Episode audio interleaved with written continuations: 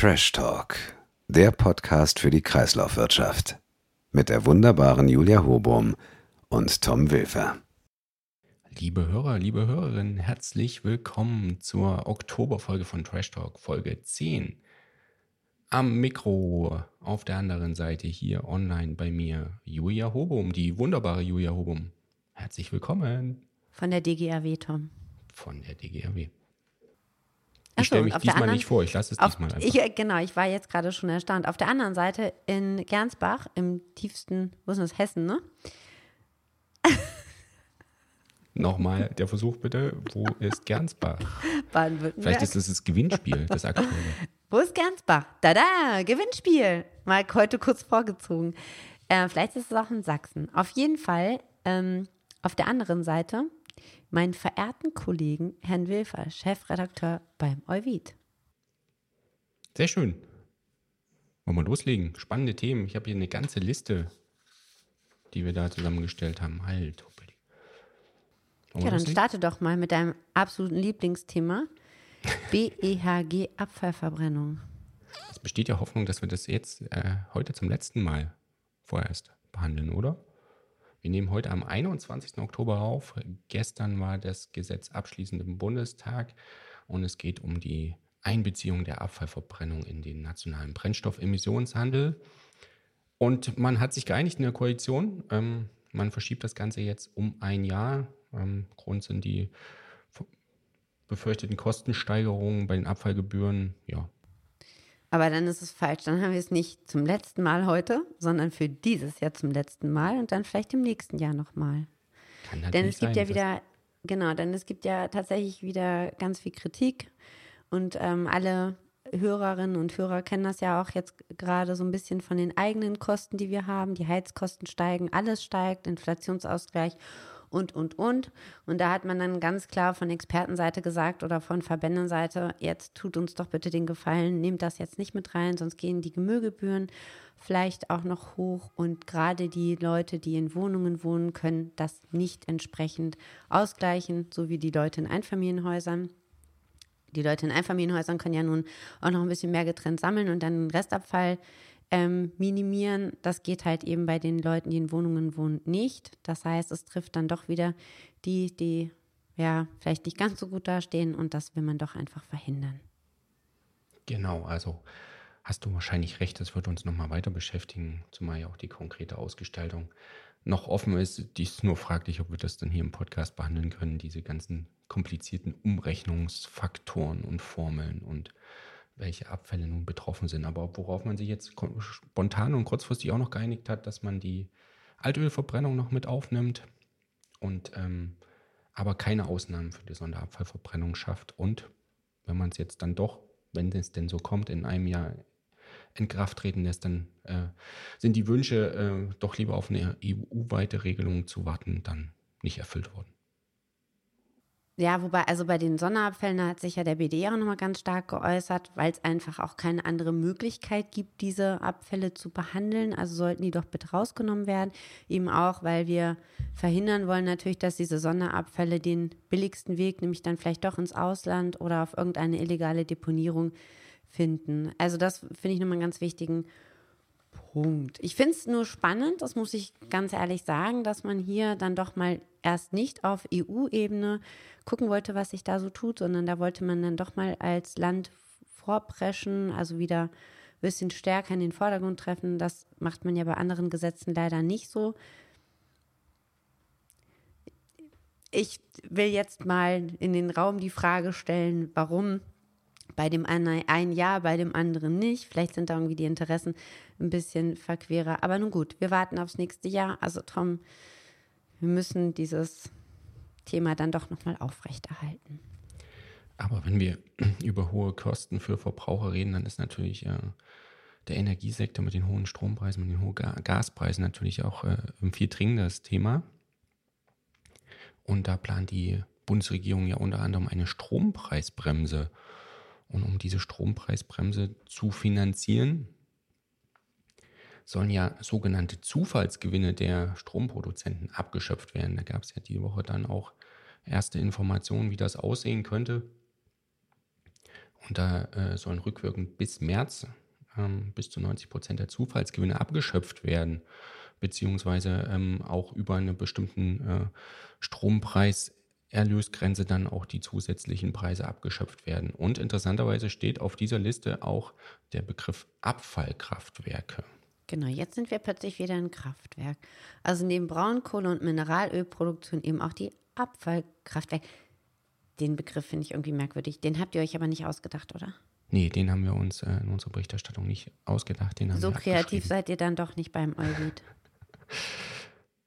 Aber äh, was können denn Abfallkraftwerke sein? Müllverbrennungsanlagen, Altholzkraftwerke? Ja. Sonderabfallverbrenner. Genau, richtig. Gut. Ähm, Aber auch das ist ja ein bürokratisches Monster. Also da bin ich ja gespannt, wie das ausge, äh, ausgestaltet werden soll und vor allen Dingen auch rückwirkend bis März. Also ist das jetzt nun Plan? Also in der Überschrift steht ja Pläne, ist oder ist das jetzt sogar schon entschieden, Tom? Das sind die ersten Pläne. Äh, die diese Woche bekannt geworden sind. Das ist eine Präsentation vom Bundeswirtschaftsministerium. Da das aber schon demnächst beschlossen werden soll und wirklich eine wahnsinnig komplexe Geschichte ist, wenn ich, wenn ich das da sehe, bin ich echt skeptisch, wie das sich entwickeln wird. Genau, und entwickeln, das ist eigentlich jetzt auch eine ganz gute Überleitung zum nächsten Thema. Negative Entwicklung bei den ähm, Altpapierpreisen. Das ist ein unglaublicher Preisverfall der noch nie da gewesen ist, also in dem Umfang zumindest noch nicht und in einer enormen Geschwindigkeit. Aber ich glaube nicht nur in Deutschland, sondern auch in Polen, in Frankreich nicht ganz so intensiv, aber genau vor allen Dingen und vor allen Dingen in den zwei Monaten August und September. Und bis zu 120 Euro pro Tonne haben die Altpapierpreise, sind die Altpapierpreise gefallen. Und äh, wir gehen davon aus, dass wir zwar noch eine weitere Senkung im Oktober haben, aber eben nicht mehr ganz so stark wie jetzt im August und im September. Ja, das hat ähm, verschiedene Gründe oder beziehungsweise, nee, welche Gründe hat es eigentlich, Tom? Warum? Ja, äh, aus der Industrie wird deutlich weniger ähm, Altpapier nachgefragt. Offenbar äh, hat man da Probleme auch mit dem Neupapierabsatz. Hier und da wird auch auf die hohen äh, Energie- und Gaskosten verwiesen, die dann vielleicht genau. den einen oder anderen äh, dazu bewegt haben, seine Anlage abzustellen. Vielleicht hat aber auch der ein oder andere besonders günstige Gaskonditionen und es war eher ein Geschäftsmodell zu sagen, ähm, ich verkaufe mein Gas weiter, statt Papier zu produzieren, aber das ist nur eine Vermutung. Ja, also wir haben äh, tatsächlich einen geringeren Altpapierverbrauch von 250.000 Tonnen weniger im Vergleich zum Mai. Also es ist doch wirklich eine ganz schöne, ganz schöne Menge. Das war, das war genau für den August und vielleicht war es im September noch ein bisschen weniger. Wird sich dann zeigen. Genau, aber was, ähm, wohin mit dem ganzen Altpapier dann, wenn, äh, wenn dann 250.000 Tonnen oder vielleicht dann nochmal 300.000 Tonnen weniger verbraucht werden? Fernost, genau. Der Export wäre eine Möglichkeit. Hm? Genau, der Export wird dann wieder attraktiv zu den, zu den geringen Preisen. Ähm, kommen dann auch wieder die, die, kommt dann wieder die Nachfrage aus Indien, Indonesien, anderen asiatischen Ländern ins Spiel. Wobei man das ja dann immer ganzheitlich betrachten muss, ne? weil der Transport ist ja auch nicht ganz so günstig. Ist auch nicht ganz so günstig und äh, was ich so gehört habe, ist es auch so ein bisschen eingerostet, die, die Abläufe. Insbesondere am Hamburger Hafen soll es wohl große Probleme in der Abwicklung geben. Ich weiß nicht, vielleicht kannst du da mal vorbeigehen und gucken, was da los ist. Ja, ich gucke tatsächlich, da werden häufiger, wenn man am Elbstrand liegt, gehen häufiger mal so E-Schrott und äh, E-Schrottmengen raus. Okay. Um das jetzt mal kurz einzuschieben. Und auch so äh, alte Autos. Ähm, in den alten Autos stecken dann auch noch so Matratzen und andere Abfälle. Alles natürlich Second Use. Ähm, und wenn man mal durch die Böllstraße geht, ich glaube, das hatte ich in der einen oder anderen Folge schon mal erwähnt, Wahnsinn, was da am Vollzug und an der äh, beliehenen Stelle vorbeigezogen wird. Also das ist, äh, da ist ganz sicher gar nichts davon registriert. Aber ich glaube, also, das hatte ich auch in, in der Folge schon mal erwähnt. Also wenn wir da nochmal ganz kurz den, den Exkurs machen, also ich meine, super wichtig, überall möglichst viele Sammelstellen für Verbraucher zu haben und auch um die Bevölkerung zu informieren, dass es notwendig ist alles gar keine Frage wichtig, aber ähm, wenn man dann sieht, was da aber offenbar noch illegal abläuft oder was an gerade an Großgeräten auch noch in, in normalen, in Anführungsstrichen normalen Schre äh, Schrott-Schredderbetrieben landet, dann, dann sind das sicherlich auch noch enorme Mengen, die man. Apropos Tom, äh, wie ist denn eigentlich unsere Sammelquote? für Elektroaltgeräte im letzten Jahr? Wir haben ja jetzt schon ähm, Oktober. Weißt du es? Ich weiß es nicht, aber ich schätze äh, maximal 45 Prozent. Wahrscheinlich noch drunter. Aber ich, ich habe gehört, aus einigermaßen verlässlicher Quelle wird erst nächstes Jahr veröffentlicht. Man hat sich jetzt doch noch mal anderthalb Jahre Zeit gelassen mit der Berechnung der aktuellen Sammelquote, also der nicht der aktuellen, sondern der Sammelquote von letztem Jahr. Wobei ich mich dann auch frage, was bringt mir nach zwei Jahren dann noch die Sammelquote? Aus ähm, Österreich, ja Entschuldige, wenn ich die unterbreche, aus Österreich liegt die ja schon vor für 2021. Wo sind wir da? Die haben eine rückläufige Quote, sind aber trotzdem noch bei 57 Prozent. Ist aber immer noch besser als das, was wir haben. Vielleicht liegt es an, an, der Systematik, aber da kommen wir dann vielleicht später nochmal drauf zu sprechen im zweiten Teil des Podcasts. Aber weißt du, was die machen in Österreich? Ganz verrückt. Die rechnen einfach, die schätzen eine Menge von vor allem Großgeräten, die im normalen Haushaltsschrott entsorgt werden bei den Kommunen. Die schätzen die jedes Jahr und die rechnen die auf die tatsächlich gesammelte Menge dazu. Aber machen wir das nicht auch so, dass wir noch die Mengen aus den Behandlungsanlagen über den Abwaschschlüssel mit dazu nehmen? Aber das sind tatsächlich gemeldete Mengen. Ich glaube, in Österreich sind das geschätzte Mengen. Aber weißt du jetzt, ob das, das Asbest aus dem Toaster kommt oder aus dem Nachtspeicherofen oder aus der. Also, ähm, ich glaube generell, dass es, also auch wenn, ich meine, die Berechnung der Sammelquote ist ja sowieso schon immer so ein Thema gewesen. Aber generell die Systematik ist, äh, ich sage ja immer Verantwortungsdiffusion in Deutschland ganz gerne. Es ist ja keiner verantwortlich. Also warum soll das ist so wie äh, ich habe ja meine Kinder sind ja 16 und jetzt bald 14. Wenn ich zu Hause rufe, kann mal jemand die Spülmaschine ausräumen? Macht es ganz sicher keiner. Wer heißt denn jemand? Kann mal jemand, jetzt meine Kinder, kann mal jemand von euch die Spülmaschine ausräumen? Macht's keiner. Wenn ich jetzt aber vielleicht sage, Max, kannst du die Spülmaschine ausräumen, kommt ein riesiges uh, aber er macht's. Wenn nicht, kann ich wenigstens ihn sanktionieren, weil ich habe ihm ja auch den Auftrag gegeben. Und das ist, glaube ich, ich meine, das ist doch ganz simple Erziehung. Gut, aber ich kann ja mal gucken, ähm, ob wir jetzt nicht nur Elektroaltgeräte aus dem Hafen schippern, sondern auch noch Papier, Tom. Schau mal, schau mal. Ich mach mal Vollzug. Ich habe am Wochenende nichts vor. Also für alle, die zuhören, wir nehmen am Freitag auf. Sehr gut, äh, ich bin gespannt. Also wir nehmen heute sogar genau am 21. Oktober auf.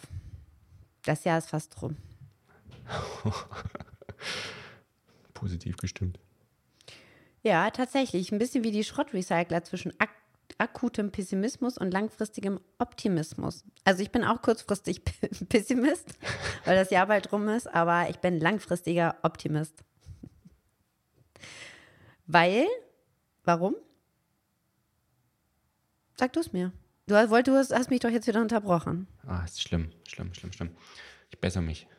Aber die liebe Julia nimmt Bezug auf äh, die jüngste Jahrestagung der Bundesvereinigung der Stahlrecyclingunternehmen und da sprach man halt ähm, bezüglich des aktuellen Pessimismus, ähm, bezog man sich da auf den aktuell sehr geringen Verbrauch an, an Stahlschrott und natürlich auch an der geringen Produktionsmenge. Also hat man sowohl im Anfall als auch im Absatz ähm, bei den Schrottrecyclingbetrieben gerade große Probleme. Genau, und da gibt es ja jetzt so zwei Verbände, die so ein bisschen ja, äh, kontrovers argumentieren. Das ist ja einmal ähm, Europa und einmal der BDSV, also der Europäische Staat. Eurofair, der, entschuldige bitte, der Europäische Stahlverband Eurofair macht sich zum Beispiel dafür stark, den EU-Export von Stahlschrotten in Drittländer einzuschränken. Also ganz klar die Ressource hier in Europa oder vielleicht sogar dann äh, ja eigentlich hier in Europa zu halten und äh, begründet dies unter anderem mit dem aus dem Umbau der Stahlprozesse resultierenden höheren Schrottbedarf. Also wir brauchen immer mehr, also müssen wir auch natürlich hier mehr behalten, weniger Export. Der BDSV sieht das ein bisschen anders ähm, die sagen, okay, wir müssen global denken, wir müssen auch in, äh, ich glaube, 20 Prozent, 80 Prozent werden nur tatsächlich dann hier benötigt, 20 Prozent gehen dann in andere Länder und sollten dann auch entsprechend exportiert werden. Das ist so die kontroverse Diskussion, die ich da jetzt mitgenommen habe, Tom. Genau. Und da gibt es natürlich auch schon oft geäußert von Seiten äh, BVSE, BDSV, äh, VDM, also die verschiedenen im Metall- und Abfallbereich äh, tätigen Verbände äh, die Sorgen geäußert haben, dass durch strengere Regelungen für die Abfallverbringung dann auch das Marktgleichgewicht und auch die, die ähm, bestehenden Strukturen gefährdet werden. Genau, wobei die Deutsche Bahn strebt ja vollständige Kreislaufwirtschaft bis 2040 an. Also die wollen ja tatsächlich ähm, mehr oder ihre Bemühungen beim Einsatz von Recyclingrohstoffen deutlich ausbauen. Zum Beispiel soll der Recyclinganteil beim Schienenstahl bis 2030 auf 45 Prozent nahezu verdoppelt werden. Also vielleicht brauchen wir doch in Zukunft ein paar mehr Ressourcen hier. Genau, und ähm, deswegen fordert ja auch der Europäische Dachverband der Recyclingwirtschaft, die sagen, ja, wenn es strenge Regeln gibt oder geben soll für die Abfallverbringung ähm, in Länder außerhalb Europas, dann müssen wir halt dafür sorgen, dass innerhalb Europas ähm, mehr Nachfrage besteht nach ähm, Sekundärrohstoffen und deswegen äh, setzt sich der Verband für verbindliche Rezyklatgehalte ein, quasi als Ausgleich für die möglichen Exportbeschränkungen. Sicherlich auch ein interessanter Vorschlag. Doch, total. Ich musste gerade an meinen Vater denken, der hat mir gesagt, ich soll nicht so viel kichern. Ich reiße mich heute sehr zusammen. An dieser Stelle mal einen schönen Gruß an meinen lieben Vater. Ich bin ja auch nicht witzig, da brauchst du auch nicht kichern. Also.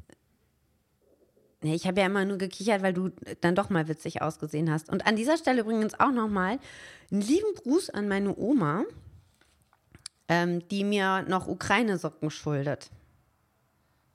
Okay. Also dann. oben blau und unten gelb. Oma, ich freue mich drauf. Meine Oma ist übrigens 95. Und oder wird jetzt 95 Seite. und ist topfit. Wie bitte? Liebe Grüße auch von meiner Seite. An deine Oma. Und wenn es noch einen weißen Streifen dazu gibt, dann nehme ich auch welche. Warum möchtest Aber das du ist ein Insider. Ah, Beste okay. Grüße. Ah, da, da, da, da, da. Übrigens, äh, der Beutel hat es bei mir sehr gut. Sehr schön. Gut, wollen wir dazu noch, äh, jetzt haben wir ganz viele Grüße wieder. Hatte, hatte deine Mutter eigentlich einen schönen Geburtstag? Total, super. Okay. Grüße auch Also deine Mutter hat noch nicht, äh, noch nicht die Existenznot ausgerufen, so wie es die Kreislaufwirtschaft gerade tut. Wahnsinnige, Nein, also das war echt mal eine Headline, da bin ich doch mal, da habe ich mal ganz kurz gedacht, okay, was ist denn jetzt los?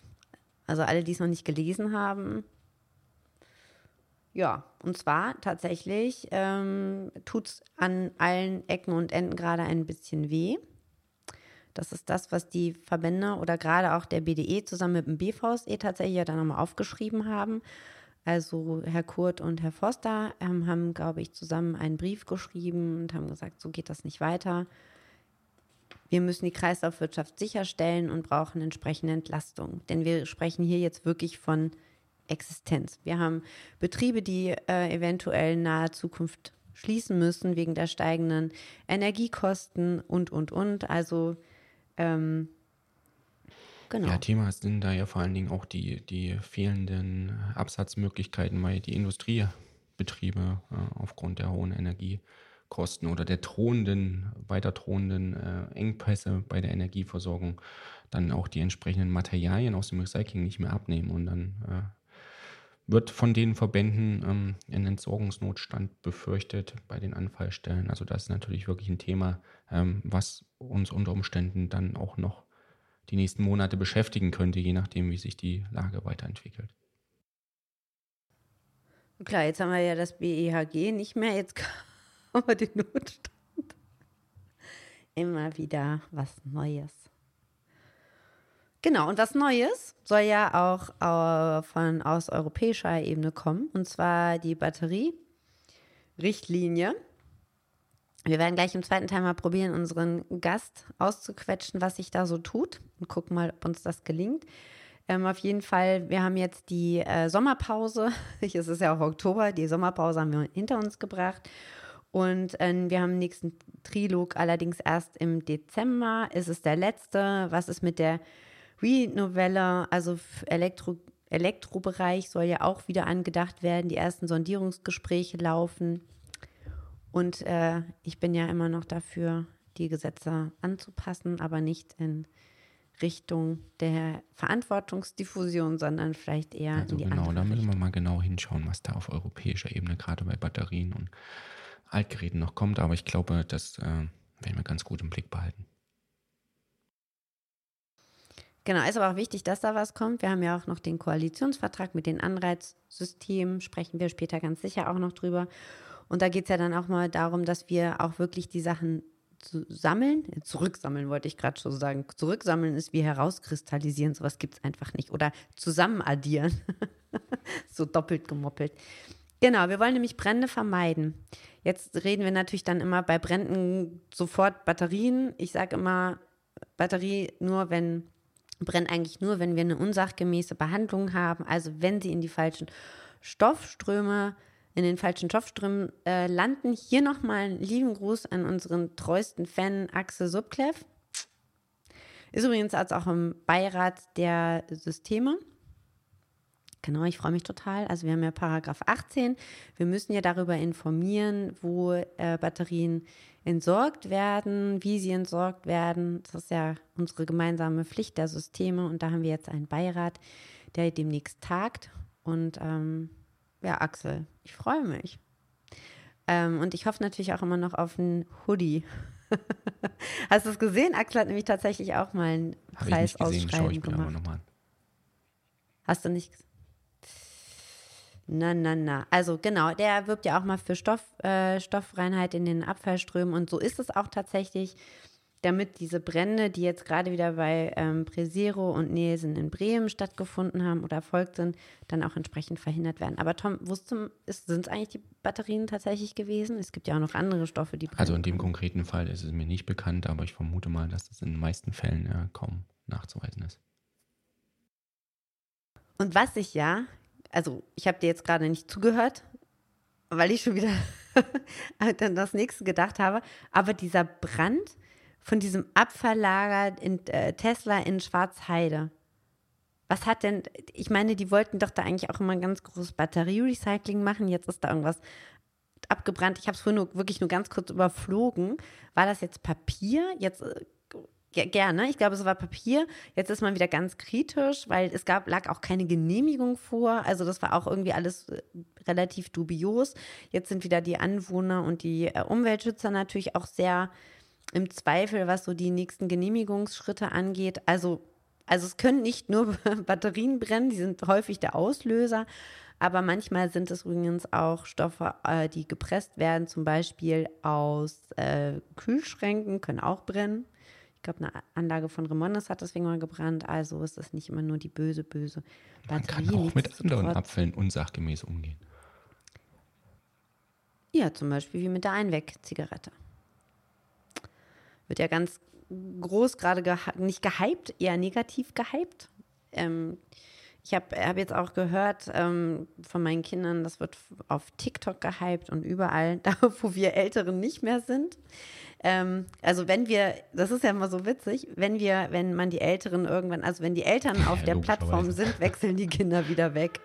Also äh, hier, warte, hier ist gerade Feueralarm oder Krankenwagen. Also wir landen, früher gab es ja StudiVZ. Ich war bei StudiVZ und ich war warst auch du da auch? besten Gruppen. Unglaublich. Witzig. Ich glaube, ich glaube, es gibt sogar noch StudiVZ und ich glaube, ich habe aber meinen Zugang verloren. Und dann gab's, und dann ist man, sind alle irgendwann auf Facebook gewechselt. Dann sind alle Jüngeren. Das ist so wie die, wo die Jüngeren sind, da wechseln wir dann auch hin und kaum sind wir da, hauen die wieder ab. Ich glaube, meine Tochter hat auch mittlerweile drei Instagram-Accounts in der Hoffnung, dass sie irgendwann mal einen kreiert, indem ich ihr nicht folge. Toi, toi, toi. Ja, Wahnsinn, ne? Wie sind wir jetzt drauf gekommen? Ach so, E-Zigarette. Genau, E-Zigarette. Ähm, da können wir dann auch gleich nochmal kurz einen Gewinner des letzten, oder wir haben ja zwei Gewinner des letzten Gewinnspiels nochmal kurz bekannt geben. Aber die E-Zigarette war ja in aller Munde gerade und wird auf TikTok gehypt mit äh, besser als Rauchen und besser als alles und wahrscheinlich sogar besser als durch den Wald gehen.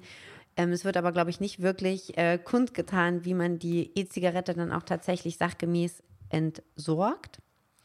Ich war neulich in einer Tanke und habe mir mal eine geholt. Okay. Weintraube. Ich glaube, es ist Weintraube. Um Gottes Willen, ich habe mir hinterher die Zunge mit einem Taschentuch sauber machen müssen. Also ich kann nur allen Hörerinnen und Hörern empfehlen, sowas nicht zu nutzen. Es ist auch, es sieht auch, um ehrlich zu sein, nicht cool aus. Da stehe ich dann doch wieder die, auf die alte Zigarette. Ähm, und dann landen die halt eben im Papierkorb an den Straßen oder auf den Straßen im schlimmsten Falle und dann Genau, landet die Batterie wieder in der unsachgemäßen Entsorgung. Das Elektrogerät mit. Deswegen hat man ja, oder unter anderem deswegen vielleicht hat man beim diesjährigen International E-Waste Day, der ja auch erst kürzlich war, glaube Mitte Oktober war das, äh, den Fokus auf die Kleingerätesammlung gelegt und gesagt hat, jedes Gerät zählt und äh, versucht da auch ein größeres Bewusstsein zu schaffen. Gleichzeitig gibt es aber auch immer noch die Diskussion, die mal mehr, mal weniger intensiv gefü geführt werden, über eine längere Lebensdauer der Geräte, was man da machen könnte oder äh, Modelle zur Auszahlung eines Reparaturbonus. Recht auf Reparatur ist weiterhin ein großes Thema oder nur ein Kabel. Ich meine, ich würde ja schon ganz gerne, das Thema hatte ich jetzt auch schon ein paar Mal, ey, mal nur ein Kabel. Das wäre schon total klasse. Ich bin ja schon ganz stolz. Mein Laptop, mein iPad, meine Zahnbürste und mein Glätteisen haben ein Kabel. Es funktioniert. Ich muss mich dann natürlich immer entscheiden, was ist jetzt gerade wichtiger, Zähne putzen oder arbeiten oder die Haare. Ähm, aber ich bin, also das ist wirklich, vor allen Dingen, wenn man viel unterwegs ist, ist das total angenehm. Aber da ja, startet es ja schon. Die ne? Vereinheitlichung von Ladekabeln ist ja zumindest bei Handys und ich glaube Tablets beschlossen auf EU-Ebene. Ähm, ja, wenn man da allerdings, ich meine, ist eine Hausnummer 10.000 Tonnen, die man da europaweit einsparen kann an E-Schrott jedes Jahr. Aber das Aufkommen ist ja dann doch dreieinhalb Millionen Tonnen. Also in Relation dann nicht mehr so bedeutsam. Ist dann doch ein bisschen, ist, genau, ist dann doch ein bisschen was. Tom, ich habe es gerade angekündigt. Wollen wir nicht mal unsere Preisträger der letzten dann Ausgabe kurz bekannt geben? Ja. Oh, sollte ich das tun? Okay, hast du es trotzdem? Also du hattest ja gesagt, ähm, ähm, die Dosis macht das Gift. Und da hattest du gefragt, wer das. Äh, Von wem das Zitat stammt. So, und da hat Daniel genau. Hansen hat gewonnen. Herzlichen Glückwunsch. Noch Ist die Tasse nicht, schon bei Herrn sie Hansen geht gelandet? demnächst auf den Weg, umgehend quasi. Aber von wem war denn nun das Zitat? Umgehend, heute noch. Die Dosis macht das Gift. Ähm, ne, das weißt du nicht? Ja, doch, mittlerweile weiß ich es. Ich habe ja die Antwort vom Herrn Hansen gelesen. Wer? Von wem? Von wem? Von wem? Er weiß es nicht. Herr Wilfer weiß es nicht. Für alle Hörerinnen und Hörer, Herr Wilfer guckt gerade so dermaßen ah, ahnungslos. Das ist, das ist irre. Paracelsus. Aber ich dachte, wir geben das nochmal. Nee, du hast gerade so dermaßen ahnungslos geguckt und hast ganz schnell noch nebenbei gegoogelt. Die Google-Maschine ist bei Herrn Wilfer angesprungen. Du, du, du, du, du. Wie früher so diese, diese Box, die dann so gepiepst hat. Gut. Und wir hatten noch einen äh, anderen Gewinner. Wir hatten nämlich so ein bisschen zwei Gewinnspiele, nämlich ein recyclingunfreundliches Produkt. Und da kam eine Zahnpastatube zum Vorschein, die eigentlich nur aus Kunststoff besteht. Aber um noch einen Rezyklatanteil reinzubringen, hat man oben den Deckel, den Kunststoffdeckel, einfach noch mit Holz umwickelt. Ist natürlich jetzt fürs Recycling nicht so richtig äh, klasse. Ich habe versucht, diese Zahnpasta äh, käuflich zu erwerben und mir das mal aus der Nähe anzuschauen. Es ist mir leider nicht gelungen. Offenbar sind wir hier nicht so die Hipster-Region, äh, wo solche Sachen äh, bevorzugt vertrieben werden. Aber ich würde mich tatsächlich für die nächste Ausgabe nochmal darum kümmern. Und ich würde auch mal äh, nochmal genau nachschauen, beziehungsweise bei, den, bei dem Hersteller nachfragen, wie denn nun diese äh, ganzen Versprechungen zur Nachhaltigkeit und zur äh, Recyclingfähigkeit gemeint sind und ob das sich tatsächlich nur auf diesen äh, aus unserer Sicht doch eher unnötigerweise äh, angebrachten Holzdeckel bezieht. So, aber jetzt hast du den, den Gewinner noch nicht bekannt gegeben. Vielleicht kann uns der liebe Finn Hauschke aus Hamburg weiterhelfen. Herzlichen Glückwunsch, Finn. Hat denn der Finn die Tasse Auch schon da bekommen? ist sie quasi schon auf dem Weg. Aber wir, wir, haben, wir haben besonders viele Teilnehmer Also. und Gewinner aus Hamburg. Also vielleicht, vielleicht sollte ich mal ein Depot an Tassen in Hamburg Oh. anlegen. Ich nehme mal wieder, ich nehme mal wieder welche mit, wenn wir uns mal wieder sehen, Tom. Ich würde dich ja ganz gerne mal wieder sehen. Also jetzt, äh, ne? Nicht nur, nicht nur so online. Genau, aber Daniel und Finn, ganz, ganz herzlichen Glückwunsch. Wir haben uns sehr gefreut, dass ihr mitgemacht habt. Und wir hatten auch noch einen anderen Beitrag, nämlich von Stefan Löhle von Zyklos. Der hat uns quasi ein neues Trash-Talk-Bild geschickt. Das werde ich auf LinkedIn jetzt demnächst veröffentlichen. Ähm, haben wir noch nicht gemacht. Kommt aber jetzt, Stefan, cool. Richtig cool. Äh, vor allen Dingen, also Trash Talk und äh, Trash runtergeschrieben auf einem Schild. Ich beschreibe es jetzt gar nicht weiter. Also alle, die uns auf LinkedIn folgen, werden es demnächst sowieso sehen. Aber Stefan haben wir uns sehr drüber gefreut. Du kriegst natürlich auch eine Tasse. Quasi auch schon auf dem Weg.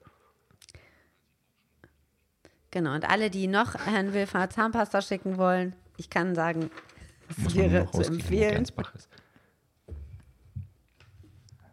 Oder wo Herr Wilfer wohnt. Du Nee, wohnst ja gar nicht ich in Gernsbach. Gernsbach. In, in, ins, ins Gernsbach. Dankeschön. Danke, Tom. Du weißt schon, dass wir heute Freitag haben. Und ich, so. Und da wir ja gerade schon so fröhlich am Lachen sind, ich habe, also ich muss ganz ehrlich sagen, ich finde einfach, ich habe noch nie gute Mülli-Witze gefunden. Ich finde das eigentlich auch gut, dass es keine guten Mülli-Witze gibt. Und ich habe auch jetzt wieder keinen gefunden. Und ich werde das jetzt auch. Ich, wer, vielleicht wieder so ein kleines Gewinnspiel am Rand, wer einen guten Abfall, Kreislaufwirtschafts-, was auch immer Witz hat, schickt ihn mir. Aber man bekommt nur die Tasse, wenn Herr Dann- Wilfer auch wirklich drüber lacht. Der kann übrigens auch selbst ausgedacht sein. Wäre auch okay, in dann Ordnung. ist es nur schwierig, wo soll der hingeschickt werden? Weil wenn der an trashtalk.oivide geht, dann lache ich ja hier für mich. Ach so, Mist. Dann Aber ich, ich, ich bin ehrlich. Aber du bist ja so eine ehrliche. Ha du bist doch. Wobei, aha, jetzt könnte ich wieder einen Nasenwitz bringen. Ich spare mir das heute. Mit der Ehrlichkeit. Herr, Herr Wilfer geht auch nicht als Pinocchio an Halloween. Ich habe gehört, dass Herr Wilfer als äh, aufgeladenes Skelett geht. Wobei das eigentlich auch. Also, du bist ja jetzt nicht so Nö, dünn. So, so dünn bin ich jetzt nicht, genau. Gut. Wobei Herr Wilfer jetzt auch nicht dick ist. Also gut, aber ähm, Tom, ich habe einen Witz gefunden, ich habe ihn nicht verstanden. Er hat auch zehn Daumen nach unten bekommen im Internet. Ich habe ihn auch wirklich nicht verstanden. Kevin geht ins Schwimmbad. Was macht er dort? Ins Abfallschwimmen. Du verstehst ihn auch nicht, ne? Okay, gut. Ach, wir lassen das. Wir lassen das mit ja, den, vielleicht, äh, mit kommt den ja, vielleicht kommt ja einer rein. Ich. Vielleicht kommt ja ein guter oder vielleicht kommt einer, der mir diesen Witz erklären Wo kann. du Das- da allerdings immer Spaß mit hast, äh, ja, genau. Ist mit einer Oktoberfest? Rubrik Sonstiges, die gar nicht Sonstiges heißt, sondern Vermischtes. Aber da hast du was zum Oktoberfest gefunden. Bin ich mir sicher. Und zwar, also Oktoberfest war mega. Also danke da nochmal, ähm, danke da nochmal für die Einladungen. Es war großartig. Also Messe München, BSF, also super. Ähm, ich habe auch einmal, aber da war ich, äh, da war ich mit Freunden da, habe ich echt sechs Maß geschafft. Ja, Prost. Um, um, äh, um halb sieben, also um 18.30 Uhr bin ich aber auch mit so einem Tr Stück Trockenfleisch eingeschlafen im Mund. Aber äh, ich, also ich, Fünf Bier sind ja auch ein Hotel Schnitzel, da hat man Gut, aber aber Oktoberfest. getrunken. Deswegen dann das sechste. Fünf Bier sind ja auch ein Schnitzel, aber da hat man noch nichts getrunken.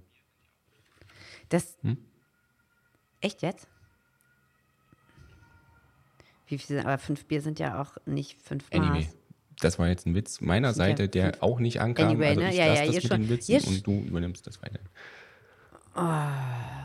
Naja, nee, vielleicht kriegen es ja unsere Zuhörerinnen. Also gut. Oktoberfest unter Rubrik Buntes. so, jetzt darf ich mal lachen. Buntes, wobei man im Osten, glaube ich, immer nur gesagt hat Vanille, Schoko und Frucht. Habe ich gefunden, 88 Tonnen Müll auf dem Oktoberfest sind eingesammelt worden. Fand Flaschendiebstahl auf dem das ist jetzt hat nichts mit dem, das hat Herr Wilfer mir rausgeschrieben. Ich muss es heute gestehen, Herr Wilfer hat es mir rausgeschrieben. Äh, und es gab einen Pfandflaschendiebstahl auf den Ja, Cannstatter jemand einen Vasen. Container raus, versucht Aber- rauszuschmuggeln, einen Container mit Pfandflaschen. Aber jetzt, ich, also ja, gut, okay, aber jetzt nochmal zum Oktoberfest. Wer, wer die Ausgabe nicht gehört hat, wir hatten ja auch die, ähm, die ähm, Abfallwirtschaftsbetriebe in München mit hier mal. Und da bin ich jetzt, sie hat ja gesagt, wir machen, äh, wir machen nur noch mehr weg. Und das, das stimmt auch, also definitiv. Man hat keine Colaflasche ohne Pfand bekommen und, und, und. Aber dann doch 88 Ich kann es ehrlich gesagt nicht so richtig einschätzen, ob das viel oder wenig ist, weil ich meine, das sind ja hunderttausende Besucher. Um ehrlich zu sein. Gut, das ist richtig. Naja, das sind, glaube ich, mehrere Millionen Besucher. Gut, wir müssen das nochmal verifizieren, ob das jetzt viel oder weniger ist. Ähm, aber das hat ja trotzdem für schlechte Laune bei dir gesorgt. Und du konntest deine schlechte Laune wi- wieder über eine, ein ganz tolles Lied, da musste ich gestern auch ein bisschen zu singen und zu wippen, konntest du das tatsächlich wieder ein bisschen ausgleichen. Wir dürfen die Musik hier nicht abspielen, aber wir haben trotzdem eine kleine Musikempfehlung an unsere Zuhörerinnen Genau, und und Zuhörer. zwar finden Sie, findet ihr das dann auch in den Shownotes und äh, eingefallen ist mir äh, das Lied, äh, als ich gelesen habe, Pfandflaschendiebstahl auf dem Cannstatter Vasen und da ist mir wieder diese, äh, dieser ähm, famose Pfandflaschenbetrug in Köln eingefallen, den es da vor ein paar Jahren gab. Und da gibt es auch ein ganz tolles Lied der ähm, äh, Band, die, die gewöhnlichen, die Liga der gewöhnlichen Gentlemen, die haben da ein sehr schönes Lied so gemacht. Ähm, wie gesagt, nee, kann ich nicht. Kannst du's mal Definitiv ansingen? Nicht. Dann sind nämlich die Leute raus. Die paar, die paar Hörer, Genau, die also wir haben, muss- sind man muss genau wissen, wo man- Also, eigentlich, Seine Grenzen hat. also wir haben sowieso nur ein paar Hörer. Das ist auf jeden Fall ist das äh, der Axel.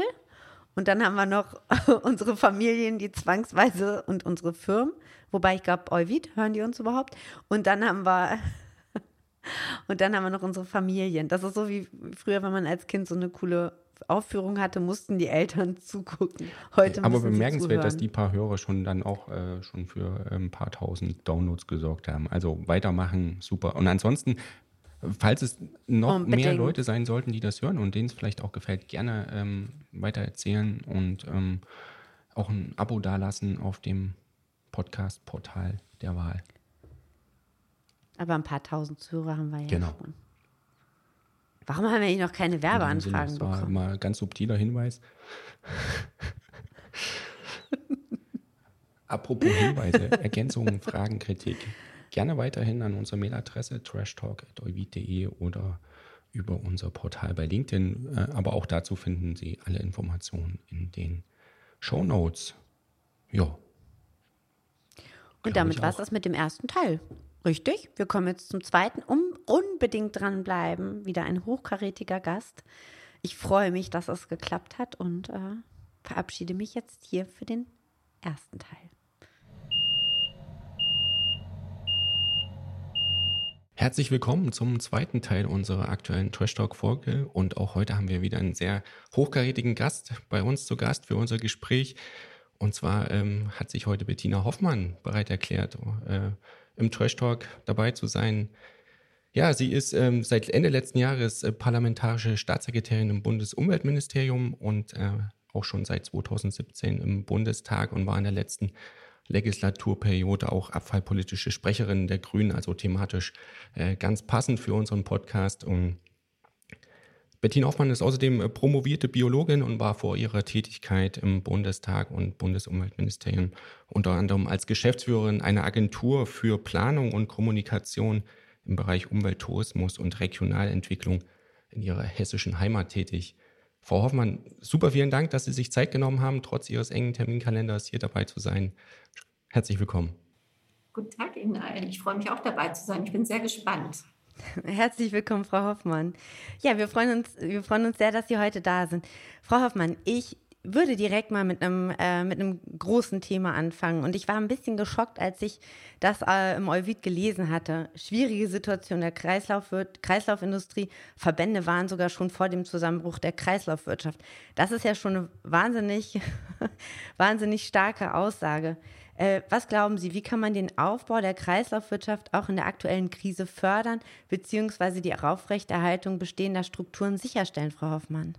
Ja, es bewegt uns ja wirklich alle. Wir haben in allen äh, Lebensbereichen große Veränderungen und ähm, in der aktuellen wirtschaftlichen Situation und Energiemangellage und ähm, ja, dem wirklich großen Leid der Menschen in der Ukraine sind im Moment ähm, andere Themen ganz top auf der Tagesordnung.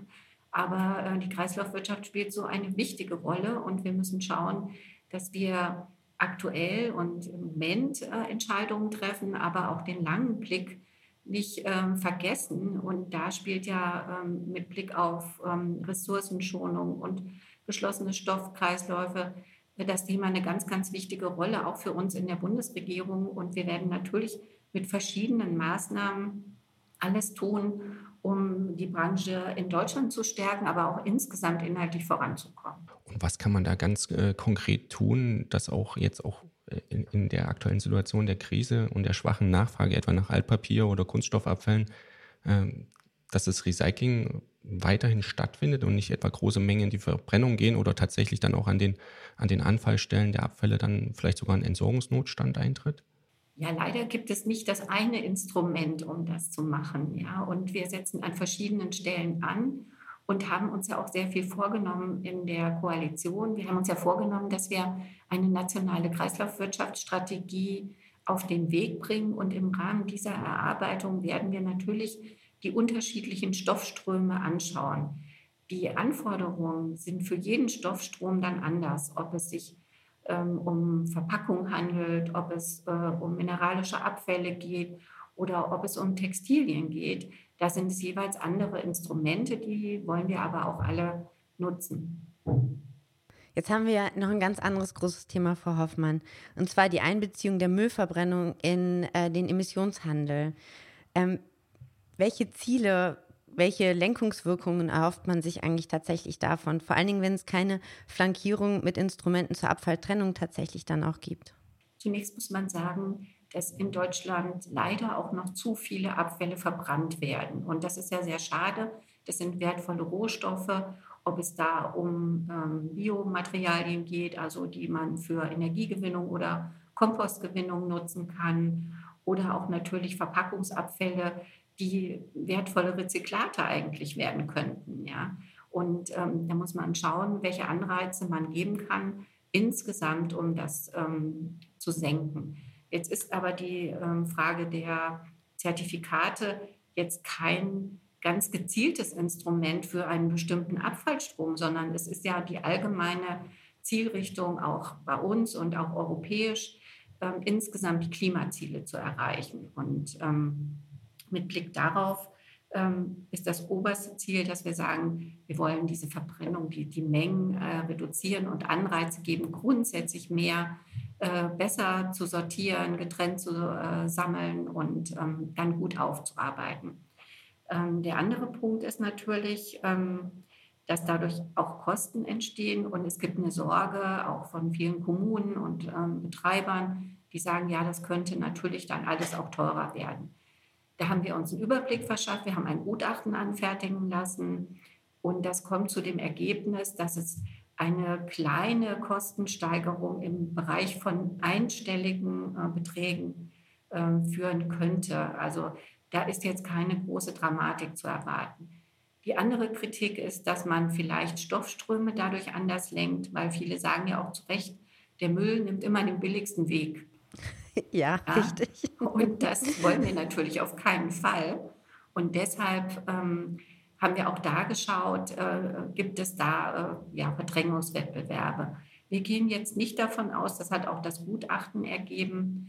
Und es gibt ja flankierend eben auch noch andere Regeln. Also die Abfallverbringung ist ja europäisch und international auch ähm, geregelt. Und von daher haben wir da keine große Sorge, dass sich das grundsätzlich äh, negativ auswirkt. Aber ganz äh, grundsätzlich war ja auch die, die, die Forderung aus der Abfallwirtschaft oder von den Betreibern der Anlagen, äh, neben den Sorgen, die sie bereits angesprochen hat, äh, eben angesprochen haben auch, ähm, und dem man ja auch mit der jetzt gestern beschlossenen, also für unsere Hörer, wir nehmen am 21.10. auf, mit der äh, gestern beschlossenen Verschiebung des Inkrafttretens um ein Jahr äh, tritt man ja den Sorgen der, der höheren Kosten so ein bisschen entgegen, beziehungsweise verschiebt das. Aber es gab ja auch die, ähm, die, die, Forderung, dass man ähm, da eher auf eine europäische Lösung wartet und äh, nicht im nationalen Alleingang die Abfallverbrennung besteuert. Warum geht man diesen, diesen Sonderweg äh, in, in, der Bundesrepublik? Wir sind ja mit ganz vielen Regelungen, die die Kreislaufwirtschaft und sag mal, das Abfallrecht betreffen, europäisch ähm, gut eingebunden und das halten wir auch für richtig. Nichtsdestotrotz kann man, um Dinge voranzubringen, auch national äh, mal starten, sage ich mal. Jetzt haben wir das verschoben mit Blick auf die Gesamtsituation, die ich ja anfangs geschildert habe. Es gibt aus der Industrie, aus der Wirtschaft heraus den Wunsch zu sagen, wir sind in einer riesigen Belastung. Niemand kann so genau sagen, wie geht es jetzt weiter und kann man da nicht im Moment mal ähm, anders denken. Ich bin da hin und her gerissen, sage ich Ihnen ganz offen, ähm, weil man kann die wichtigen Dinge auch nicht verschieben auf den St. Nimmerleinstag, dann passiert das nie. Deswegen ähm, wollen wir Dinge natürlich auch angehen. Aber es gibt ein Verständnis, ein Grundverständnis zu sagen, okay, im Moment ist es schwierig. Aber wir haben uns natürlich auf europäischer Ebene auch dafür eingesetzt, dass da Änderungen kommen. Da sind uns auch noch nicht alle gefolgt. Und von daher rechne ich jetzt auch nicht damit, dass das jetzt besonders schnell gehen wird. Ich kann da keine Jahreszahlen nennen, aber ich rechne damit, dass das nicht vor ähm, ja, 2030 letztendlich in die Umsetzung kommt. Frau Hoffmann, Sie haben es eben schon gesagt, es gibt die Pläne für eine nationale Kreislaufstrategie und es gibt auch noch einige weitere Vorhaben im, im Abfallbereich, im Kreislaufwirtschaftsbereich, im Koalitionsvertrag. Ich würde gerne noch mal ein bisschen ins Detail gehen ähm, und vielleicht können Sie noch ein bisschen berichten oder die Ziele und Vorhaben berichten, die da in der nationalen Kreislaufstrategie für verschiedene Stoffströme vielleicht äh, schon angelegt sind oder die Vorhaben äh, vielleicht noch ein bisschen im Detail erläutern. Ja, wir schauen uns, wie gesagt, die einzelnen Stoffströme ähm, sehr genau an. Da geht es ja um Elektrogeräte, ähm, Glasrecycling oder ähm, Kunststoffe. Und äh, ein wichtiger anderer Baustein ist, ähm, dass wir dafür sorgen wollen, dass natürlich möglichst wenig Müll in die Umwelt kommt und äh, da die entstehenden Kosten äh, zum Beispiel auch gerecht ähm, verteilt werden. Und ähm, dazu machen wir zum Beispiel einen Einweg-Kunststofffonds gesetzt.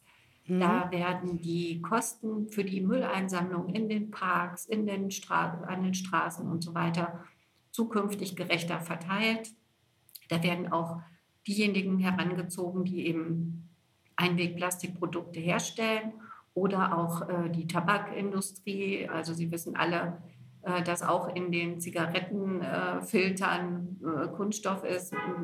Und wir können das natürlich nicht wollen, dass wir Mikroplastik und andere Abbauprodukte in der Landschaft haben. Und deswegen regeln wir das. Jetzt haben Sie, Frau Hoffmann, äh, tatsächlich neben den, äh, neben den Einwegkunststoffen, haben Sie auch noch einen anderen Stoffstrom genannt. Das sind die Elektrogeräte. Und wir haben ja im Koalition oder im Koalitionsvertrag ist ja vereinbart, dass man sich was überlegt, wie setzt man oder welche Anreizsysteme ähm, gibt es tatsächlich für eine bessere Erfassung von Elektrogeräten und für Lithiumbatterien. Jetzt weiß ich aus meiner eigentlichen, aus meinem eigentlichen Leben bei GRS-Batterien, dass da ja im Moment auch gerade Gespräche stattfinden mit den einzelnen Akteuren. Aber gibt es, ähm, und die sind ja auch noch nicht durchgeführt, es gibt ja auch eine Initiative der einzelnen Markt, ähm, Marktakteure zu dem Thema, ähm, um da auch wirklich konkrete Vorschläge ähm, zu geben. Aber gibt es von Ihrer Seite tatsächlich schon so ein paar Ideen im Kopf, was könnte man machen? Denn ein Anreizsystem ist ja nicht nur unbedingt ein Pfand, es könnte ja auch ein Lastenausgleich sein, ähm, den wir ja damals auch in der Novelle des Batteriegesetzes diskutiert haben. Also da gibt es ja unterschiedliche Ebenen, auf denen man eben auch diese Anreizsysteme installieren könnte. Ich würde es nochmal gerne ein bisschen einordnen. Ich glaube, wir haben drei ja. Dinge, um die wir uns kümmern müssen. Das erste ist, dass Produkte so designt werden von Anfang an, dass sie eben auch lange haltbar sind, dass wir den ganzen Lebenszyklus betrachten, dass man sie reparieren kann, lange nutzen kann und auch wenn man sie reparieren kann, haben sie auch den Vorteil, dass man tatsächlich bestimmte Inhaltsstoffe eben leichter wiederverwenden kann. Und das ist ja gerade bei vielen Elektrogeräten, man denke an Handys, man denke an unsere Laptops, da sind das auch wirklich sehr ja, wichtige Stoffe wie Lithium und ganz spezielle äh, Metalle, äh, die selten sind und die unter größten Umweltbelastungen teilweise in anderen Ländern abgebaut werden. Also A, wir müssen uns um das Design kümmern, von Anfang an alles so herstellen, dass es ähm, gut nutzbar ist. Zum anderen müssen wir es möglichst gut und getrennt sammeln, damit wir ähm, das dann eben auch gut recyceln können. Ich habe mir selber eine Firma angeschaut, ähm, wo man auch aus Handys schon all diese Materialien super gewinnen kann, zu einem ganz hohen Anteil, sodass man letztendlich da auch Ressourcen schonen kann. Und ähm, da muss man natürlich auch Anreize setzen, damit dieses Sammeln und Zurückgeben interessant ist, auch für die Kundinnen und Kunden. Weil wir wissen alle, wir sind ja alle so ein bisschen, ähm, sage ich mal, bequem. Ja? und ähm, wenn man bedenkt, wie viele Handys und so weiter in unseren Schubladen lagern, das, das ist nicht unser eigenes, das sind Millionen. Ja? Und da kommt einiges zusammen. Und da braucht man den Anreiz, damit das halt zurückgegeben wird. Wir wollen das erleichtern. Wir haben gesagt, ähm, auch in Supermärkten müssen kleine Geräte zurückgegeben werden können, nämlich dort, wo man sie auch kauft, kann man sie auch zurückgeben. Gibt es immer ein paar ähm, Ausnahmen, aber das ist äh, ein Punkt. Und ich persönlich ähm, habe mich immer sehr stark dafür eingesetzt, auch Pfandsysteme zu machen, um äh, ja, die Bürger und Bürger ein bisschen anzureizen und zu sagen, aha, dann kriege ich ja mein Pfand zurück und dann macht das ja auch einen gewissen Sinn. Aber ob das nun die allerklügste äh, Idee ist, das lassen wir halt prüfen. Ja, wir haben da mhm. ein Gutachten in Auftrag gegeben, da erwarten wir bald das Ergebnis. Und zum anderen ist es auch so, ähm, dass wir natürlich mit den Herstellern ins Gespräch kommen müssen. Es gibt ja teilweise Gründe, die dafür sprechen, eben bestimmte Dinge fest zu verbinden. Ähm, die Haltbarkeit ist dann besser, die, der Wasserschutz und, und, und. Ja, also da wollen wir im Austausch sein. Sie äh, sagen zu Recht, die Gespräche haben angefangen, sie sind noch nicht abgeschlossen. Wir wollen da hinkommen und wir wollen sehen, dass wir Anfang nächsten Jahres da zu Ergebnissen kommen. Genau. Und dann vielleicht noch ergänzend, genau, gibt es ja auch noch diese große Initiative der Wirtschaftsakteure und der Entsorgerverbände, die sich da auch zusammensetzen und probieren, ähm, sich eine erstmal einen Vorschlag vielleicht auch zu unterbreiten. Ähm, ja, das finde ich ganz aber, wichtig. Das finde ja, ich einen ganz genau. wichtigen Ansatz, dass die Branche ja. selber Lösungen findet, weil das mhm. begegnet mhm. mir häufig, äh, dass mir gesagt wird, ja, wir haben Spezialisten und Spezialistinnen in einzelnen Teilen, äh, Themen, aber die kommen nicht immer so zusammen, ja. Und wenn die Branche sagt, okay, wir suchen eine Lösung, wir setzen uns zusammen, dann ist das wunderbar. Genau, definitiv. Man sollte viel mehr wieder in den Austausch gehen. Aber Frau Hoffmann, ganz kurz so eine Randbemerkung. Ich hänge sehr an meinen fünf Telefonen, die in meiner Schublade sind. Sie wollen mal das eine, eine ist mein, machen, ja? ja, das eine ist mich, gemacht. genau. Das, mein Problem ist nur tatsächlich, ich finde die Ladekabel nicht mehr. Aber das eine ist dann zum Beispiel mein erstes Telefon gewesen. Auf dem nächsten Telefon sind noch irgendwelche schönen Fotos, die in der Qualität natürlich überhaupt gar nicht wirklich wertvoll sind. Aber ich hänge natürlich dran und ich glaube, dass die Menschen auch ähm, an intelligente Geräte ihr Herz hängen und da auch so eine emotionale Bindung zu aufbauen. Manche tun das natürlich auch zum Kühlschrank, aber das ist vielleicht nochmal ein anderes Thema. also es bleibt auf jeden Fall spannend. Also ich habe da durchaus Verständnis. Ich habe ähm, auch mit meinen Kindern schon mal so eine Telefonausstellung von, äh, weiß ich nicht, von der mit Wählscheibe bis heute gemacht. Ja. Genau, ich habe mal so ein Nokia 6210 mal wieder benutzt und dann musste ich mal wieder so eine alte SMS tippen. Meine Kinder haben sich einfach nur totgelacht und haben sich haben sich nicht vorstellen können, dass wir so vor 20 Jahren mal rumgelaufen sind. Ähm, genau, vielleicht tatsächlich Mobiltelefon ist ja, ist ja so ein, kennen wir alle, ist ein Elektrogerät mit einer Batterie drin. Und äh, vereint ja da tatsächlich so ein bisschen zwei Gesetze. Man sagt immer, das Elektro-G und das Batteriegesetz sind ja so Schwesterngesetze. Der Irrtum entsteht ja, weil wir mit den gleichen Akteuren sprechen, weil das beides natürlich auch in gewisser Weise gefährlich ist. Ähm, wir haben die gleichen Annahmestellen, Sie haben es gerade schon erwähnt. Batterien werden schon immer im Handel zurückgenommen. Mit Elektrogeräten haben wir Mitte diesen Jahres gestartet. Bleibt auch spannend, ähm, wie sich das tatsächlich dann auch optimiert in der Sammelmenge. Aber prinzipiell sind ja die Gesetze völlig unterschiedlich aufgebaut. Ähm, wir haben einmal die geteilte Produktverantwortung und die Abholkoordination auf Elektrogie-Ebene und wir haben ja wirklich eine Zuordnung der Verantwortlichkeiten im Batteriegesetz, nämlich die Systeme. Wenn wir die Sammelquote verfehlen, können wir zumachen. Ähm, da spreche ich jetzt als Geschäftsführerin von GRS. Dann muss ich zumachen, dann kriege ich vom Umweltbundesamt ein, eine Verwarnung oder vielleicht sogar tatsächlich schon die ähm, Entziehung meiner Lizenz. Ähm, ist da vielleicht mal angedacht, das Elektro-G und das Batteriegesetz langfristig zusammenzulegen? Wir haben ja andere Länder, wo die Systematik schon sehr ähnlich ist. Zum Beispiel in Österreich ist es sehr ähnlich, ähm, dass man da tatsächlich mal äh, darüber nachdenkt, das wirklich zu Schwesterngesetzen oder zu einem Gesetz tatsächlich zu verbinden, zu vereinen. Ob das perspektivisch ähm, möglich ist, ähm, das möchte ich jetzt nicht äh, in Frage stellen. Im Moment steht das nicht auf der Tagesordnung. Okay, also wir warten, wir gucken erstmal, was aus Europa kommt. Jetzt ist ja die Batterienovelle, ist ja gerade noch, noch in, der, in der Mache, ähm, im Schreiben. Und ich glaube, ähm, in der Redirective startet man jetzt auch wieder mit den ersten Anhörungen und guckt sich an, ob sich das sozusagen lohnt, ähm, da jetzt nochmal wieder das Gesetz anzufassen. Gut, bleibt Batterien spannend. sind ja auch ein spannendes Thema aus einem ganz ja. anderen Blickwinkel. Ja. Ähm, ich finde das ja sehr spannend mit unseren digitalen äh, Produktpässen, mhm. um einfach mal ähm, nachvollziehen zu können, was sind denn die Inhaltsstoffe in unseren Pro äh, Produkten, wie kann man, ähm, wie gut kann man die Geräte reparieren, wo kann man sie zurückgeben und was muss man beachten bei teilweise auch ähm, gefährlichen Inhaltsstoffen und wir haben ja zum Beispiel bei Batterien auch das Problem äh, mit Lithium-Batterien und Bränden in Anlagen und so weiter. Und ähm, von daher sind solche Produktpässe wirklich ähm, interessant. Und Batterien sind so die ersten, bei denen wir das jetzt mal exemplarisch hier machen. Mhm, ähm, ja. Ich habe die Hoffnung, dass wir solche Produktpässe für alle oder für sehr viele Produkte machen, ob das ein Kühlschrank ist, ob das Fahrzeugbestandteile sind oder auch ähm, Laptop und so weiter, sodass wir einfach viel mehr wissen über die Produkte und dass wir auch nachvollziehen können, wo kommen die Inhaltsstoffe her, wie sind sie aufgearbeitet und, und, und.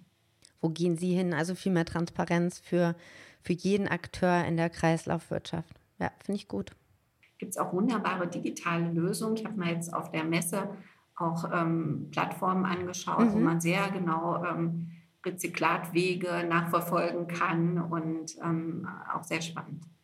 Bei dem Thema, was Sie eben angesprochen haben, Brände durch Lithiumbatterien, das ist ja in der Branche immer wieder ein großes Thema. Also in unserer Berichterstattung äh, vergeht kaum eine Woche, wenn ich das so sagen kann, wo es nicht in irgendeiner Sortieranlage oder bei einem E-Schrott-Recyclingbetrieb brennt. Und auch wenn man die Ursache nicht immer in jedem äh, in jedem Fall auf die Batterien zurückführen kann, liegt es meistens nahe, dass es Batterien sind. Jetzt haben wir da ein äh, Produkt in Deutschland. Ich äh, bin selber kein Raucher, ich äh, kenne es nicht, aber äh, es äh, gibt große Sorgen in der Branche um die Einweg-E-Zigaretten. Ähm, das ist ja nun wirklich aus Ressourcengründen vielleicht ein Produkt, was sehr, sehr zweifelhaft ist. Aber vor allen Dingen äh, in der Entsorgungsthematik ist das wohl ein großes Problem, wenn man diese, ähm, diese Einweg-E-Zigaretten mit den Batterien dann irgendwo im, im Restmüll findet oder in, in Papierkörben oder sonst wo. Deswegen gibt es aus der Branche von, vom großen Entsorgerverband BDE und auch anderen äh, die Forderung nach einem Verbot dieser Einweg-E-Zigaretten. Ähm, wie sehen Sie das? Ähm, sollte man solche Produkte verbieten oder kann man da andere Möglichkeiten schaffen, da die Leute anzureizen, das nicht achtlos wegzuwerfen? Ja, also ich mache mir auch große Sorgen um diese Geräte aus verschiedensten Gründen. Zum einen, zum einen, weil sie natürlich auch gesundheitlich bedenklich sind und sie aber den Eindruck erwecken, als seien sie das eben nicht, ja, als sei das die gesunde Alternative. Und ähm, sie erreichen damit sehr viele junge Menschen und ähm, deshalb mache ich mir Sorgen.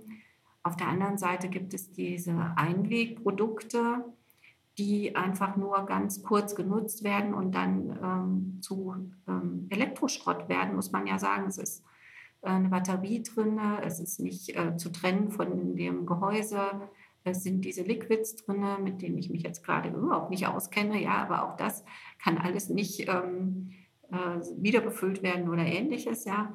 Und ähm, von daher haben wir äh, diese Einwegvariante. äh, von der ich mir wünschen würde, ähm, dass es die nicht gäbe. Ja, ob, ob wir das erreichen können, auf europäischer Ebene das ähm, zu verbieten, weiß ich nicht, ehrlich gesagt.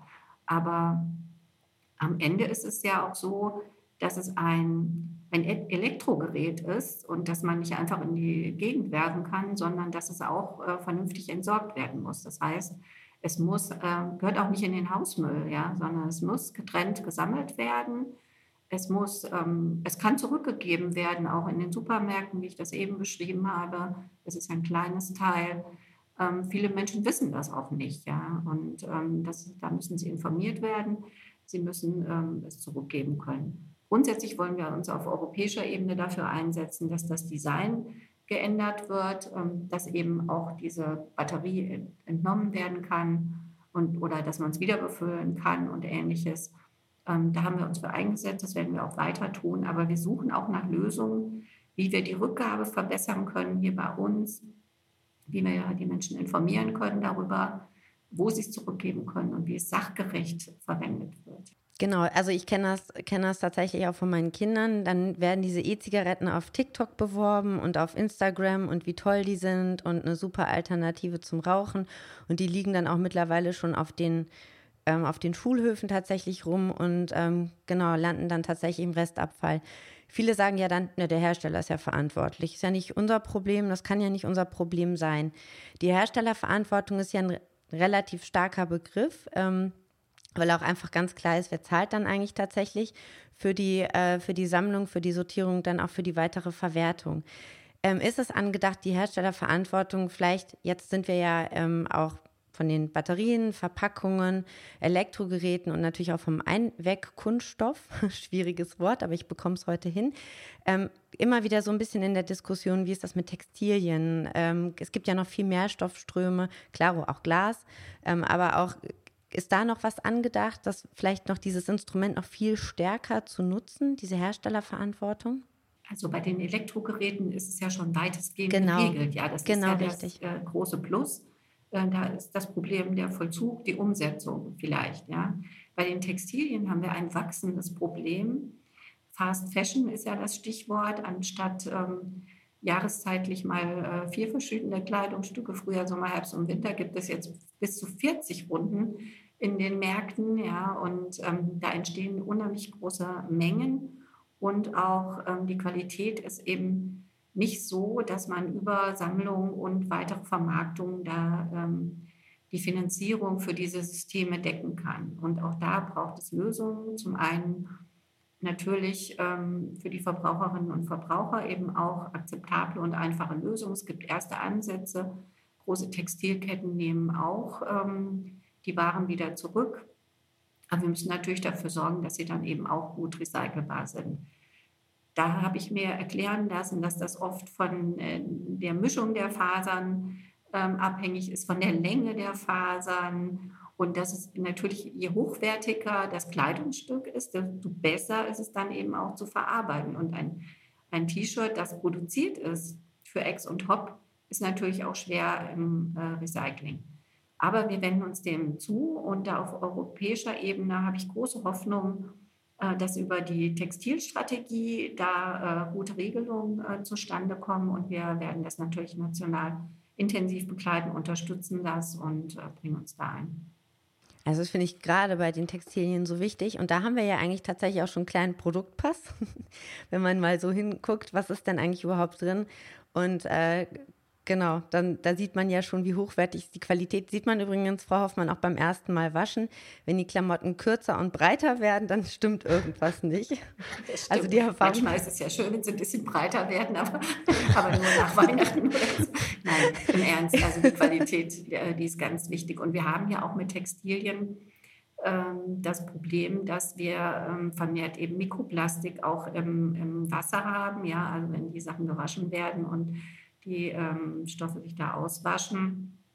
Auch da sucht man nach Lösungen, äh, ob das Filter sein können in Waschmaschinen für, ähm, für diese Partikel. Aber da muss man ehrlich sagen, da sind wir noch ganz am Anfang, obwohl das Thema Mikroplastik im Wasser, in der Luft ein großes gesundheitliches Problem auch für uns alle ist. Wo Sie ja schon ein bisschen äh, weiter sind, was Sie ja auch vorhin schon mal angesprochen haben, ist das äh, Einweg-Kunststofffondsgesetz. Ich habe es jetzt auch glücklicherweise fehlerfrei aussprechen können. Ähm, da gibt es aber, also wie gesagt, das ist schon im, im, im Gesetzgebungsverfahren, aber da gab es ja doch auch diverse Kritik aus der Wirtschaft. Äh, zum einen äh, über zu bürokratische Vorgaben beziehungsweise auch der Wunsch, äh, dass nicht die Verwaltung des Fonds nicht beim Umweltbundesamt anzusiedeln, sondern eher in privatwirtschaftliche Zuständigkeit zu geben. Dann können Sie da nochmal drauf ähm, Bezug nehmen, ähm, warum das beim Umweltbundesamt angesiedelt werden muss und ähm, was Sie sich auch grundsätzlich davon versprechen. Ja, das Umweltbundesamt wickelt ja eine Vielzahl von äh, ähnlichen Verfahren in anderen äh, Bereichen äh, auch ab. Ähm, das ist eine geeignete Verwaltungsstruktur und hat natürlich auch, ähm, es ist eine Behörde, ja, und äh, von daher ist es dort meines Erachtens sehr, sehr gut aufgehoben. Die Hersteller werden aber beteiligt. Es gibt einen begleitenden ähm, runden Tisch, will ich mal sagen, wo sie alle auch vertreten sind, wo die Branche vertreten ist und wo sie auch selber mitwirken bei der Festlegung der Kosten, die dafür ähm, erhoben werden. Heißt nicht, dass das freies Spiel der Mächte ist. Letztendlich geht es ja auch um richtig viel Geld in der Summe über 400 Millionen Euro im Jahr sie stehen da so zur Debatte aber sie sollen natürlich begleitet werden.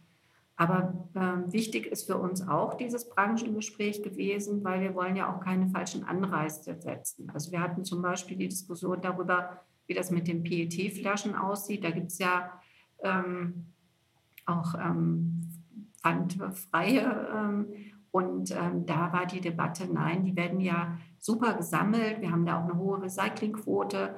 Die sind nicht das Problem, die in den Parks liegen, die werden irgendwie anderweitig eingesammelt. Ähm, kann man da äh, vielleicht noch mal gucken, ja. Und auch da haben wir geschaut, dass wir also da den preislichen Anreiz eben auch so setzen, dass wir das berücksichtigen werden. Also die Debatte war sehr wichtig für uns. Wir haben uns entschieden, es bleibt beim Uber und wir werden ähm, die Hersteller beteiligen. Aber die letzten Rückmeldungen, die ich bekommen habe, war, dass größten Bedenken ausgeräumt sind. Ich hoffe, das ist so. Okay, und wann soll dann dieses Gesetz in Kraft treten? Wie ist da die, äh, die weitere Planung? Naja, also der Weg eines Gesetzes ist ja sehr vorgegeben. Wir haben den Vorschlag gemacht, das ist jetzt mit allen Ressorts, den anderen Ministerien, die auch damit sprechen können, abgestimmt. Wir werden ja jetzt noch einmal äh, die Runde drehen und drauf gucken, was noch eingearbeitet werden muss. Und dann soll ähm, das noch im November ins Kabinett. Und dann gehen wir davon aus, dass es ähm, im nächsten Jahr dann ähm, beschlossen wird, auch im Bundestag. Und erstmalig äh, Zahlungen werden dann für 2024 anstehen, sodass wir dann im Jahr drauf auch Geld wieder ausschütten können an die Kommunen, denn die sind ja jetzt im Grunde ein bisschen alleine gelassen mit den Kosten. Ich würde jetzt ganz gerne nochmal zu einem anderen Thema kommen, nämlich dem nächsten Thema auf unserer Liste, ähm, den Rezyklateinsatzquoten, Frau Hoffmann. Ähm, Sie haben das ja gerade schon, oder wir hatten es ja vorhin schon mal kurz an, angesprochen. Äh, gerade bei PET-Flaschen ist es ja schon beschlossen. Bei Batterien auf EU-Ebene ist es zumindest geplant, diskutiert, für die großen Traktionsbatterien Rezyklatquoten einzusetzen für Lithium, Kobalt und Nickel. Gibt es noch weitere Produkte, bei denen Sie sich das vielleicht auch vorstellen können, wo es noch sinnig wäre? Zum Beispiel bei Textilien? Ich glaube, bei Textilien sind wir noch ähm, sehr am Anfang, ja. Und ähm, das ist auch gut so, dass sich da jetzt alle drum kümmern, aber äh, das sehe ich jetzt perspektivisch eher so ein bisschen, bisschen später, ja. Aber nichtsdestotrotz müssen wir uns um die ähm, Rezyklate kümmern, weil wir wollen ja, dass sie verwendet werden. Wir wollen dass sie jetzt keinen Nachteil gegenüber äh, den, ähm, ja, den, den neuen äh, mit, mit hohem Rohstoffeinsatz hergestellten Produkten ähm, konkurrieren können. Ja? Und ähm, da, äh, deshalb ist das ein ganz wichtiges äh, Thema. Und wir wollen das natürlich ähm, auf möglichst viele Produkte haben. Also Verpackung ist ein, ein großes Beispiel. Da ist es eben auf europäischer ähm, Ebene am sinnvollsten aus unserer Sicht. Ähm, da wollen wir das machen. Und ähm, ja, bei den PET-Flaschen, da haben wir da ja auch schon verbindliche ähm, Vorgaben, aber wir erwarten jetzt eine Revision der EU-Kommission zu der Verpackungsrichtlinie und da werden wir schauen, welche anderen äh, Produkte ähm, dazukommen. Gut, es bleibt spannend. Das bleibt spannend. Also Sie haben es ja eben gesagt und auch schon, schon mehrfach vorher, ähm, es ist immer viel, es hängt viel davon ab, was auf EU-Ebene passiert. Und ähm, da ist ja die Bundesrepublik jetzt nicht so ein ganz unwichtiger Akteur. Ähm, wie will sich da die, die aktuelle Bundesregierung einbringen auf EU-Ebene, um halt auch gerade solche Themen wie ähm, hohe Deponiequote in einzelnen Mitgliedstaaten äh, da noch stärker ins Recycling zu gehen, um die Rohstoffe auch nutzen zu können? Ja, Deponien sind halt ein ganz großes Problem. Äh, Methan, der Methanausstoß ist sehr klimaschädlich. Und ähm, ich bin sehr froh, dass wir in Deutschland da ein absolutes Deponieverbot haben, dass es bei uns nicht die Rolle spielt. Also man kann immer alles noch optimieren, sage ich mal. Aber ähm, äh, wir wollen uns dafür einsetzen, dass das europaweit eben auch so geregelt wird. Da gibt es einige Länder, die äh, haben da Bedenken, die möchten das nicht so gerne, aber wir gehen da aktiv äh, voran und äh, wir nutzen unsere Möglichkeiten äh, in den Debatten, aber das eine oder andere Mal schreiben wir auch aktiv mal einen Brief an die Kommission und setzen uns für bestimmte Sachen ein. Das sind so verschiedene Möglichkeiten, die wir haben. Und es ist tatsächlich so, äh, die Stimme Deutschlands wird da sehr ernst genommen und gehört und darüber bin ich froh. Das ist gut. Ein bisschen mehr äh, deutsche Handschrift wieder sozusagen in den Gesetzen auf EU-Ebene wird ja immer mal wieder so ein bisschen gefordert und diskutiert. Frau Hoffmann, Sie sind ja viel näher dran, als Herr Wilfer und ich das wahrscheinlich je sein werden. Ähm, und jetzt versuche ich das, vielleicht haben Sie da noch ein paar andere Informationen. Wie weit sind wir denn bei den Verhandlungen zur Batterieverordnung? Ich weiß, wir hatten, da ist ja ganz viel passiert und jetzt war die Sommerpause. Jetzt treffen sich die Experten wieder. Aber haben Sie da irgendeine brandaktuelle Neuigkeit für uns, wie der Stand ist oder geschickte Frage, aber da kann ich wirklich nichts ähm, aktuell Neues zu berichten. Da wäre ich jetzt auch ein bisschen vorsichtig, weil ähm, ja, also ähm, die, die Diskussionen, die da laufen, die sind ähm, manchmal für mich auch ähm, überraschend, sage ich mal ganz vorsichtig. Es war ein Versuch wert, Frau Hoffmann. Ja, ich habe das gemerkt. Frau Hoffmann, da sind wir jetzt durch wirklich eine ganze Reihe äh, wichtiger Punkte der Abfallwirtschaft quasi durchgerast. Äh, das waren äh, sehr viele interessante äh, Ansichten und ähm, Informationen von Ihnen. Vielen Dank für Ihre Teilnahme. Es hat uns sehr viel Spaß gemacht und ähm, ja, wie gesagt, vielen Dank und bis zum nächsten Mal. Alles Gute.